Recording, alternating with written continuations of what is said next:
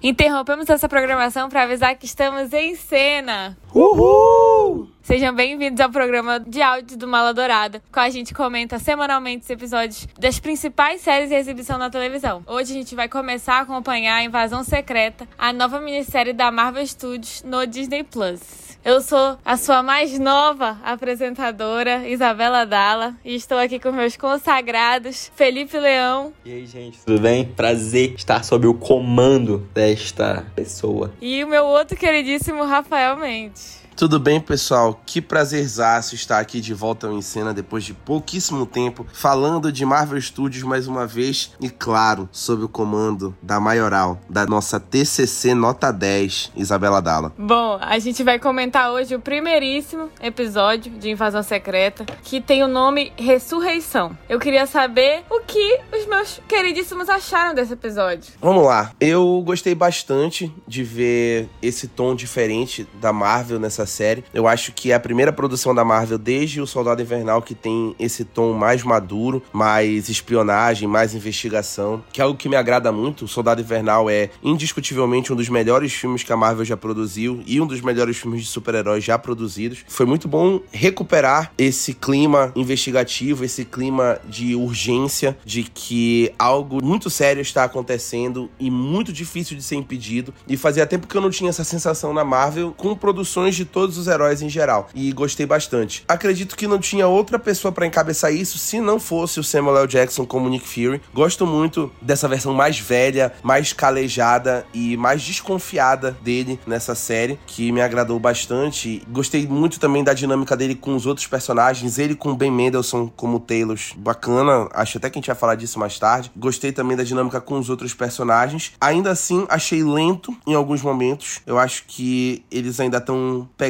o ritmo da coisa, então em alguns momentos parecia facilmente distraível, não sei nem se essa palavra existe, mas eu acho que se não tiver prestando muita atenção, não tiver atento, não tiver imerso e querendo muito assistir, vai se perder na questão da história, mas no geral eu achei um ponto de partida interessante. Vou ter, né, que discordar, como sempre, do meu amigo Rafael Mendes, só pra gente manter esse costume aí, essa amizade saudável, essa amizade boa. Eu acho que a gente já tá habituado a estar nessa dinâmica, né? Eu acabei de ver o episódio, terminei há pouco tempo, então deixa eu ver se eu consigo organizar aqui na minha cabeça tudo que eu senti, tudo que eu achei nesse primeiro momento. Sempre esses capítulos, esses episódios pilotos dessas séries, eles tentam imprimir essa nova temática, essa nova dinâmica de um estilo, digamos assim, de um gênero, mais direcionada para um gênero. Miss Marvel foi assim, Loki foi assim, e tá sendo agora também com a série de Invasão Secreta, né? Esse tema mais investigativo. O que eu sinto em relação a essa tentativa de dar essa roupagem de um gênero mais específico, um gênero de espionagem, que é o caso, parece que é um cosplay barato de produção fazendo isso. Porque eu gosto como começa, eu gosto de algumas sequências de diálogos iniciais falando sobre, ah, fulano que é isso, fulano que é aquilo, mas, ao mesmo tempo, eu acho que quando passa desse primeiro momento, a gente enxerga as coisas mais genéricas possíveis dessa produção. É uma produção que não tem um cuidado em desenvolver uma coreografia de ação direcionada para uma produção voltada ao gênero de espionagem. É uma produção que tem a mesma trilha sonora de qualquer outra produção da Marvel. Então, assim, eu sinto estar vendo as mesmas cenas um pouco mais diferentes. Tenta, claro, eles vão tentar fazer uma filmagem ali no meio de uma, de uma multidão, uma perseguição, mas é raso, é básico, é tudo filmado da mesma forma, uma fotografia parecida, sabe? Então, eu tenho essa impressão de que é tudo muito igual. As próprias cenas de ação, isso me desmotiva um pouco na série, eu acho que fica genérico, mas a gente ainda tem muito tempo aí, né, pra ver. Eu não acho que chegue num padrão de.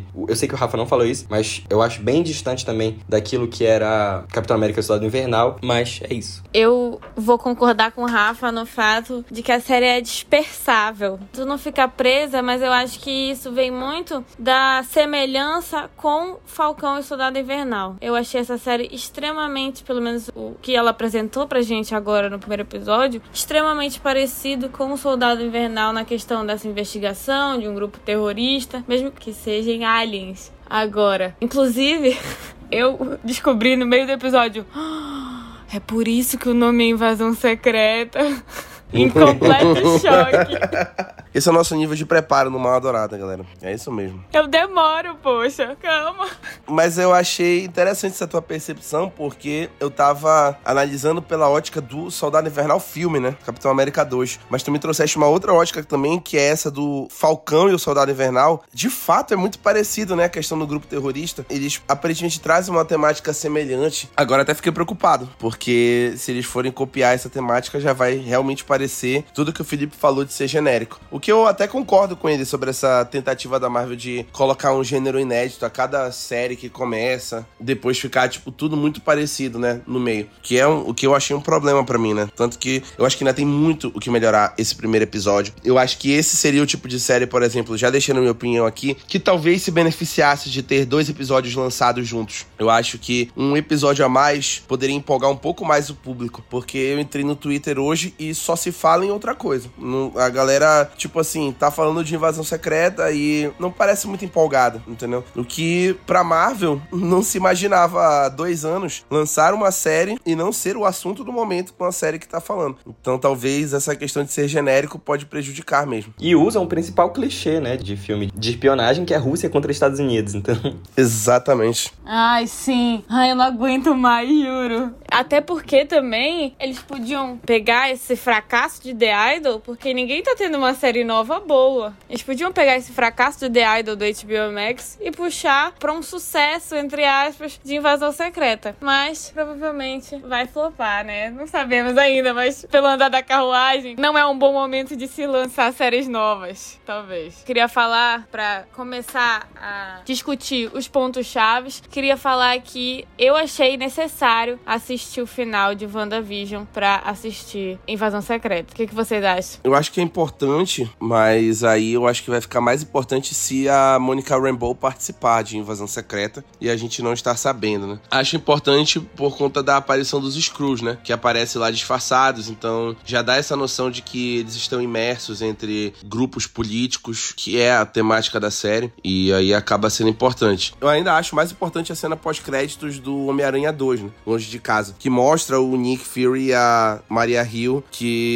não são eles, né? É o tempo todo Taylor e a esposa dele disfarçados. E o Nick Fury tava no espaço esse tempo todo, né? Eu acho que acaba juntando essa cena pós-créditos de WandaVision com a cena pós-créditos desse Homem-Aranha 2 pra ter uma noção, uma base, né? Da posição agora. Que é importante saber o que os Skrulls estão fazendo e onde o Nick Fury tava esse tempo todo. Eu nem tava lembrando desse negócio de WandaVision. Eu lembrava bem dessa cena pós-crédito de Homem-Aranha. Mas eu acho que a série, ela se basta. Eu acho que essa, aquele, aquela sequência inicial, ela deixa bem claro algumas coisas. É uma coisa que eu gosto, inclusive. Ela vai bem direto ao assunto, não tenta fazer muito mistério disso. Eu acho que é o melhor momento da série, essa sequência inicial. E já engata aí no episódio que, na minha opinião, não decolou, mas teve um bom início. O Rafa falou aqui do que está se falando no Twitter, né? E eu queria falar que estão falando sim sobre invasão secreta e estão principalmente falando sobre a abertura de invasão secreta que foi feita por inteligência artificial. Tem muita gente que gostou, que não gostou. Eu acho que a galera não entendeu que essa era realmente a proposta de ficar meio estranho, ficar uma inteligência artificial bem digitalização rústica que a gente vai ver nessa abertura, mas muito bonita, eu achei. Eu tenho uma opinião um pouco polêmica sobre essa questão, ou seja, eu vou concordar com a maioria das pessoas no Twitter. O criador da série disse que usar a inteligência artificial foi intencional da parte deles para gerar essa sensação que a inteligência artificial tá gerando hoje, da gente não saber se o que está sendo criado é criado por pessoas de fato ou se o computador está criando pelas pessoas. O que está acontecendo com a maioria das produções de inteligência artificial. No entanto, eu tenho duas críticas a isso. Primeiro, ele escolheu um momento ruim para fazer essa analogia, porque a gente está vivendo muitos problemas com inteligência artificial e o mundo em geral está enfrentando muita dificuldade com isso, de entender até onde vai, mas principalmente Hollywood está passando por isso agora porque está tendo a greve dos roteiristas, né? Uma das principais reivindicações da greve dos roteiristas é justamente a produção de materiais por inteligência artificial que não remunera-se. Então coloca para inteligência artificial fazer e o roteirista que tem uma formação para isso não ganha o dinheiro, ou então ganha abaixo do esperado e por isso eles estão grevando. É de uma indelicadeza usar inteligência artificial nesse período para abrir a primeira série da Marvel desse ano. Isoladamente, uma série da Marvel já seria de grande visibilidade,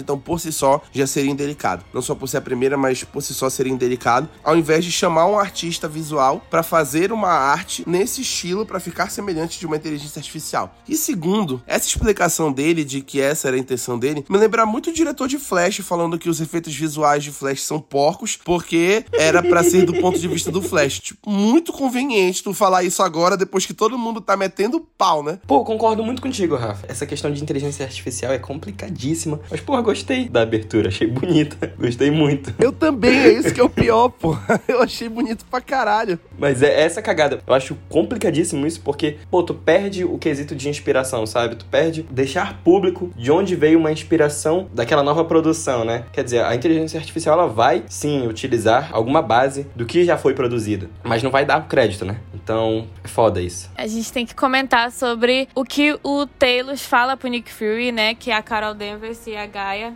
que é a filha dele, estão sumidas. O que, que vocês acham? Eu acho que não vai dar muita coisa isso aí, não. Eu achei bacana eles falarem isso sobre o sumiço do Nick Fury, sobre o sumiço da Carol e da Gaia também porque o Nick Fury estava sumido aí há um bom tempo, né? Especula-se que ele não é ele desde o final do Soldado Invernal filme, lá 2014. Aí na cronologia da Marvel, que já é a nossa cronologia atual, né? Que atualizou esse ano finalmente, com os cinco anos do Ultimato. Eu acho que são nove anos que o Nick Fury não é ele mesmo no universo da Marvel. Então a gente estava vendo o Taylor perambular disfarçado de Fury todo esse tempo, né? Eu acho interessante falar sobre esse sumiço do Fury, que vai levar também a uma possível descrença maior dele com a humanidade, né? Que, por sinal, linkando aqui com o vindouro conteúdo do nosso querido Felipe Leão sobre Black Mirror, que vai sair no Rio do Maladourada, eu acho interessante essa descrença da humanidade. Me lembrou muito Black Mirror em alguns momentos, o fato do Fury tá meio mais desconfiado do que o normal. Algo característico de Black Mirror, né? Estar desconfiado da humanidade, estar descrente. Isso me lembrou um pouco, não muito. É tipo, me deu assim um. Eh, olha, meio Black Mirror, assim, em um momento por cinco segundos só. Não é tipo, nossa, esse episódio foi super Black Mirror, né? Essa descrença é interessante, mas mais interessante ainda é o coincidente sumiço do Fury e da Carol e o sumiço da Gaia também, porque isso me leva a outro ponto interessante nesse episódio que eu gostei bastante quando foi abordado e que eu espero que seja abordado mais vezes, que é justamente essa situação de como os Skrulls ficaram na Terra depois que o Nick Fury e a Carol prometeram que iriam encontrar um lar para eles. Eu sinto, e eu acho que isso vai acontecer, que eles vão ficar à mercê no fim das contas, depois de todo esse tempo, porque aí são os 30 anos brincando entre os eventos de Capitã Marvel e essa série. Então eu acho que no fim das contas não mudou muito a situação deles, eles continuam meio apátridas, continuam meio sem lugar para ficar, continuam meio sem lar, e aí eu acho que eles vão ficar meio frustrados com isso, porque quem deveria estar ajudando eles vai largar de mão. Né? Então a Carol passou desses 30 anos anos muito tempo sumida. Apareceu quando o Fury sumiu lá entre Guerra Infinita e Ultimato. E agora ela tá sumida de novo, porque ela tá cuidando de outras coisas no universo e acaba não cuidando dos Skrulls que ela prometeu ajudar. E o Fury tava sumido, instalando a Sabre lá no espaço e também não tava muito ajudando os Skrulls, apesar deles estarem ajudando ele lá. E aí reflete na Gaia que tá sumida porque está descrente, tá decepcionada, tá frustrada. E aí ela acaba desvencilhando do pai dela, que é o Talos, porque ela acha que ela tem que tomar uma providência em relação a isso e o Taylor está naquela de não, vou confiar no Fury, o Fury é meu amigo, vou ficar na cola dele porque ele provavelmente sabe o que ele tá fazendo. E a Gaia dizendo não, eu vou resolver sozinha porque o cara me abandonou e é isso. Eu acho que isso que eu achei mais interessante desse sumiço desses personagens relacionando com essa outra história. Eu não quero que a Capitã Marvel apareça.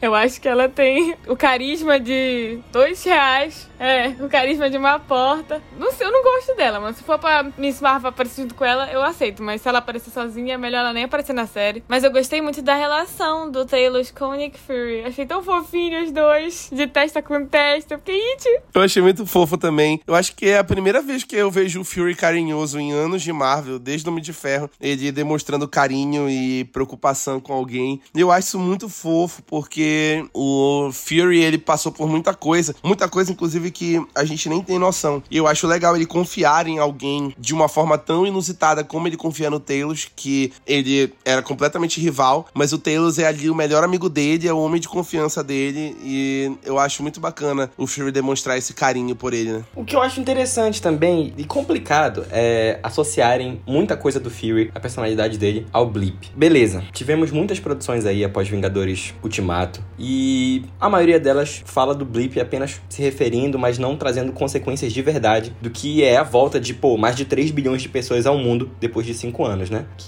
pô, deve ser problemático, né? Cara, é bacana isso de falar, porque, pô, com certeza tem um impacto na vida da pessoa, mas já passou o tempo, já passou o time. Blip, blip toda hora vai ficar retomando para isso, mas eu entendo, eu entendo. Agora tem uma coisa que eu acho que pode ser explorada e que vai ser bem interessante, o Rafael comentou, que é essa situação dos Skrulls na Terra. Como eles ficaram durante esse tempo, como foi a relação deles. Isso pode ser uma coisa explorada, que eu acho que será muito interessante. Mas ao mesmo tempo eu já não tenho tantas esperanças com isso, pelo fato da série tentar fazer o comum, né? O bem contra o mal. Primeiro, a, aquele acolhimento lá, uma cena bonita da Gaia recebendo aquele Skrull que tava sozinho, recebeu ele, deu comida para ele, sabe? Um ar de esperança na vida desses seres. E aí, pouco tempo depois, ao longo do episódio, esse rótulo constante de terroristas para esse povo, né? Então acho que não precisa ser assim, não precisa ser o bem contra o mal e o terrorista contra o Fury que tá sozinho, o Fury contra o mundo. É desnecessário isso. Tenta dar mais também a ótica, o lado desses seres que não têm um lar, sabe? Eu sinto falta disso e eu gostaria que fosse mais abordado ao longo do restante da série esse lado mais pessoal, mais subjetivo de cada grupo e não apenas esse rótulo de esse é o terrorista e é isso. Ele vai começar a cometer atos absurdos agora porque ele precisa ser o vilão dessa série. Falando em terrorismo,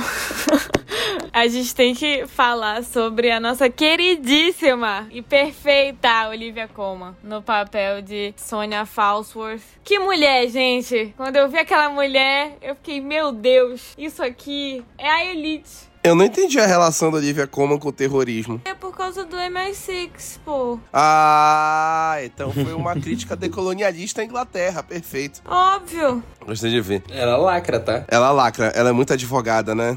Sempre tem que lacrar, não tem como. Não tem jeito. O que deve ter sido gordo esse Pix, hein? Pra eles terem trazido a Olivia Colman pra dentro da Marvel. É brincadeira que o Kevin Feige deve ter desembolsado. É uma, é uma das maiores, se não a maior atriz da nossa geração. Dando show, né? A Olivia Colman, ela brinca de atuar. Por mais que ela tenha aparecido pouco e o papel dela tenha ficado raso, mas ela tem um carisma, ela tem um cinismo na voz dela, ela tem um negócio diferente. A Olivia Colman, ela é muito diferente no olhar, em toda a composição dela como personagem. E eu acho isso incrível. Muito, muito incrível, muito incrível. Tô torcendo muito pra essa personagem ser importante, pra essa personagem aparecer mais e, assim, pra ter espaço dentro dessa série, que não é habitual da Olivia Colman fazer isso, mas pra ter espaço pra Olivia Colman brilhar como atriz e mostrar aí o talento dela, porque ela sempre tem potencial, né? Sempre a Olivia Colman tá pronta pra dar show e não dá pra duvidar dela, né? Mas eu também queria aproveitar aqui esse gancho pra falar de Emilia Clarke, né? A nossa mamãe, a rainha dos dragões, finalmente de volta à televisão, a nossa Daenerys Targaryen com a Gaia. E assim, por mais que a personagem dela tenha ficado dentro do clichê que o Felipe falou, de terrorista, dos rótulos que habitualmente acontecem e que já haviam acontecido na Marvel antes e aparentemente se repetem aqui, mas não dá para desmerecer o trabalho da Emilia Clarke também. E tô muito feliz de ver ela de volta em uma grande franquia. Apesar de achar que o final dela vai ser trágico pelo andar da carruagem, vão querer fazer um melodrama e no final vão matar essa Gaia. É bom aproveitar a Emilia Clarke enquanto durou, porque ela vai morrer de forma injusta na TV de novo. Ela e o pai dela. Tô achando também. Tô achando que vão matar o Taylor também. A gente já viu que estão matando todo mundo, né? Já começaram matando uma galera. O negócio tá complicado, né? Eu achei que a Emilia Clarke, ela tá muito nova, né? Nesse papel. Ela nem tá tão nova assim na vida real. O que aconteceu? O que, que, fizeram com ela? Mas eu não esperava que ela fosse estar envolvida com os rebeldes, com tudo isso. Eu pensava que ela só tava brigando mesmo, né? Na nova Skrullos, que é a nova cidade que ela criou dos Skrulls, os refugiados. Refugiados entre aspas, né? Eu pensava que ela realmente só liderava ali, mas eu fiquei meio decepcionada de ver que ela tá envolvida assim com os rebeldes rebeldes e com os ataques. Ela é filha da puta, né? Ela fez o pai dela de otário. Fez o pai dela de otário. Gente fina ele, bichinho. Pô, gente fina ele. Ah, ele é um tadinho. Ele é um trouxa. Tadinho. Ele é trouxa. O Taylor é trouxão. Ele é manso. Total. E aí ele foi feito de otário, ela enganou ele. Eu tenho essa sensação de que vai ser um negócio meio birra com o pai, sabe? Essa coisa de invasão secreta da Gaia com o Taylor. Tipo assim, às vezes me parece que é mais birrento da Emilia Clarke com o Ben Mendelssohn aí nessa situação de ai pai, não sei o que e tal. Ainda mais agora que a mãe dela morreu, ela ficou sabendo que a mãe dela morreu. Aí vai ser uma birra do caralho isso aí. Então eu acho que no final ela vai só conversar com o pai dela, só queria que o pai dela pedisse desculpa por alguma coisa e ela vai trocar de lado, tá ligado? Tô achando que vai ser algo assim. Eu sou assim com meu pai, às vezes eu só quero que ele me peça desculpa, entendeu? Eu fico de birra com ele. Mas tu não explode, né? Moscou, porra. Tem esse lado aí.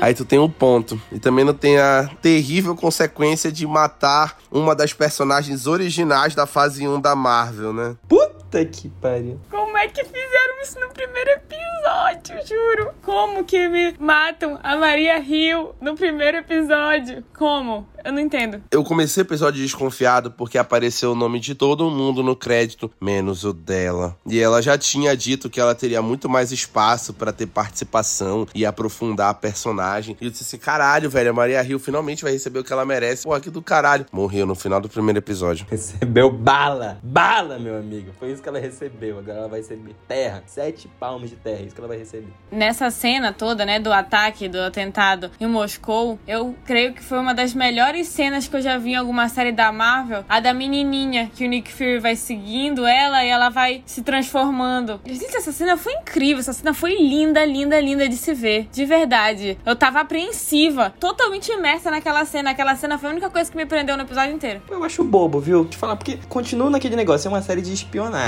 Aí, porra, o cara tava seguindo lá. A série não tem descrição nenhuma em nenhum momento, assim. É tudo rosto limpo, tudo vamos ver aqui as mochilas, tudo na cara, assim. Até esse tom que começa mais maduro, mais sombrio, eu acho que ele nem continua na série, sabe? Quando o Taylor está lutando lá contra aquele Screw lá que tava disfarçado daquele cara de cabelo cacheadinho. Começa a fazer piada ali. Esse cabelo cacheadinho é ótimo. E aí, nessa hora também, sabe? O Fury tá igual a casa de papel, mano. Só apontar a arma na cara dos outros, dois gritos, baixou a arma, é isso. Total! Cadê a bala na cabeça? A gente tá esperando por isso. Porra! Tá faltando um Miguel O'Hara aí nessa briga. Pô, tá. Falta um filho da puta que não tem medo de quebrar a cabeça da Gwen Stacy e dizer que é evento canônico. então, foda-se. E tacar o foda-se, né? E aí, vai fazer o que, otário? Vai falar assim mesmo. Falta um doido. Pra doido, basta doido e meio. Mas é assim, vou te falar a real, eu fiquei muito triste com a morte da Maria Hill. Tenho medo porque a Marvel, ela consegue desafiar a lei do não tem corpo, não morreu, né? Que nesse caso a gente viu o corpo, a gente viu a bala no meio do ventre da Maria Hill. Nem sei onde é aquilo ali, porque eu não sou bom de biologia, né? Ali aquela bala, mais ou menos, doutor Felipe, você acha que atingiu onde ali que ela morreu na hora? Aquilo ali atingiu alças intestinais no quadrante inferior direito. Esquerdo. Era esquerda? Era. Era pra morrer na hora ou. Eu não sei, eu acho que a gente já viu muita coisa pior que o pessoal não morreu, mano. Pois é. Análise médica, técnica do nosso doutor Luiz Felipe Leão. Mas eu fiquei muito triste, porque eu realmente queria que a Maria Hill tivesse mais espaço, né? Não o espaço de terra, né? Onde ela vai estar inserida agora. Eu queria que ela tivesse mais espaço pra trabalhar, porque ela sempre ficou, tipo, coadjuvante do coadjuvante, né? Nas produções da Marvel. Ela sabia de tanta coisa, tava sempre a postos pra ajudar o Fury, tava sempre ali, tipo assim, farei poucas perguntas e executarei o que for preciso. Então eu queria saber mais dessa personagem, por que que ela chegou aí. Então fiquei meio triste de saber disso. Mas vamos ver, né? Bora ver se eles vão fazer um malabarismo e trazer ela de volta como um Screw. Pois é, eu queria ter visto um pouco dela também, sabe? Até porque ela é uma personagem interessante que eu acho que iria calhar muito bem essa pegada de espionagem. Até porque ela é uma personagem querida, né? Tá desde a fase 1. E ela nunca foi, sabe, sexualizada, assim, essas coisas do tipo. Então acho que ela poderia crescer muito como uma personagem foda, assim, sabe? Que ia ter um super carisma. Mas, né? Foi de arrasta pra cima, foi de Vasco da Gama. Agora é isso. Muito machistas, né? Tinham que matar logo a Maria Hill. Ah, pelo amor de Deus. A minha namorada, quando ela descobrir isso, ela vai ficar muito triste. Só que ela só vai descobrir isso daqui a uns 5 anos, né? Porque ela tá vendo agora as produções da Marvel e a gente tá em Doutor Estranho ainda. Meu Deus, Felipe, tu falaste igualzinho o Maurílio de Choque de Cultura. Igualzinho, sério. Boa noite, amantes da sétima arte. Meu Deus. Ele tem uma aura de Maurílio, entendeu? Assim como o Lucas, ele é o Renan todinho. É verdade. E tu és todinho o Rogerinho. Sim, tá me chamando de mal educado, grosseiro? Eu sei. Achou certo, porra!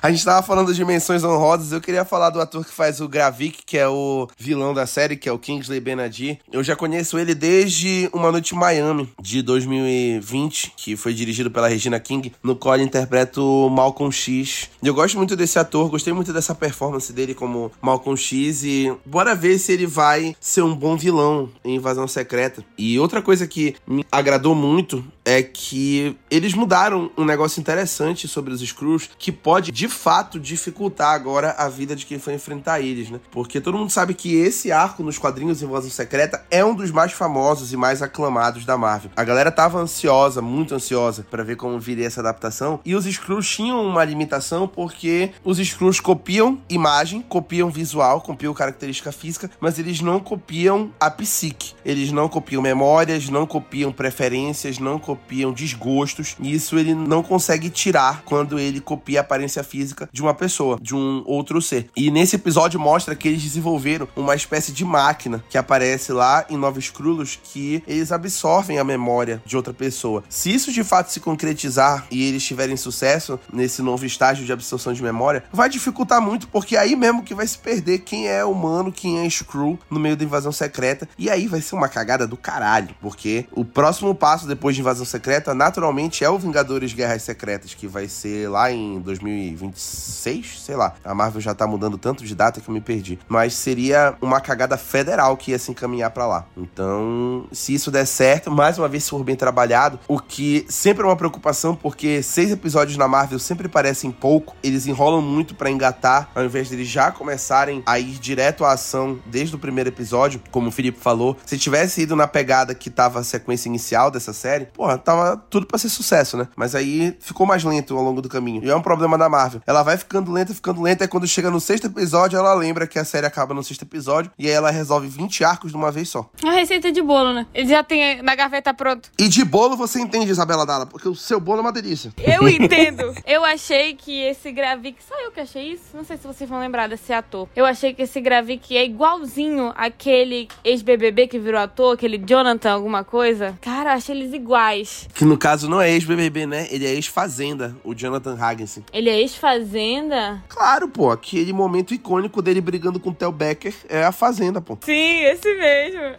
Gente, eu achei eles idênticos. Eles são idênticos. E eu acho que, na verdade, ele era ator antes de ser Fazenda, porque ele fez Cidade de Deus. Então eu acho que a Fazenda veio depois. Ah, foi? Eu pensava que ele era ex-BBB, mas tudo bem. Então, o ex-fazendeiro. É, não que BBB e Fazenda tenham muita diferença, né? Tudo no mesmo saco hoje em dia. Exatamente. É só isso que me marcou nele, porque se não fosse ele ser parecido com esse ator, eu não teria lembrado do rosto dele o episódio inteiro. Então, gente, vamos ficando por aqui. Muito obrigada pela participação, Felipe Leão, Rafael Mendes. Amo vocês, viu, meus queridos? Te amamos, Isabela Dalla. Lindos, perfeitos. Muito obrigada a quem está nos escutando. Queria convidar a todos nos acompanharem no Instagram, no site, no Twitter. A gente tá em todo que é canto, viu? Arroba Baladorada. Pedir para vocês também acompanharem a cobertura completa de Invasão Secreta desses seis episódios. A gente tá começando agora. Seis semanas aí com a gente, comentando toda semana o episódio que lança na quarta-feira. Queria também pedir para ouvir nossos outros programas de podcast, o podcast numerado, o Raio, Valkyrias, Aneon Haseyo, 30 minutos de soco e os melhores piores filmes do mundo. Inclusive, tivemos um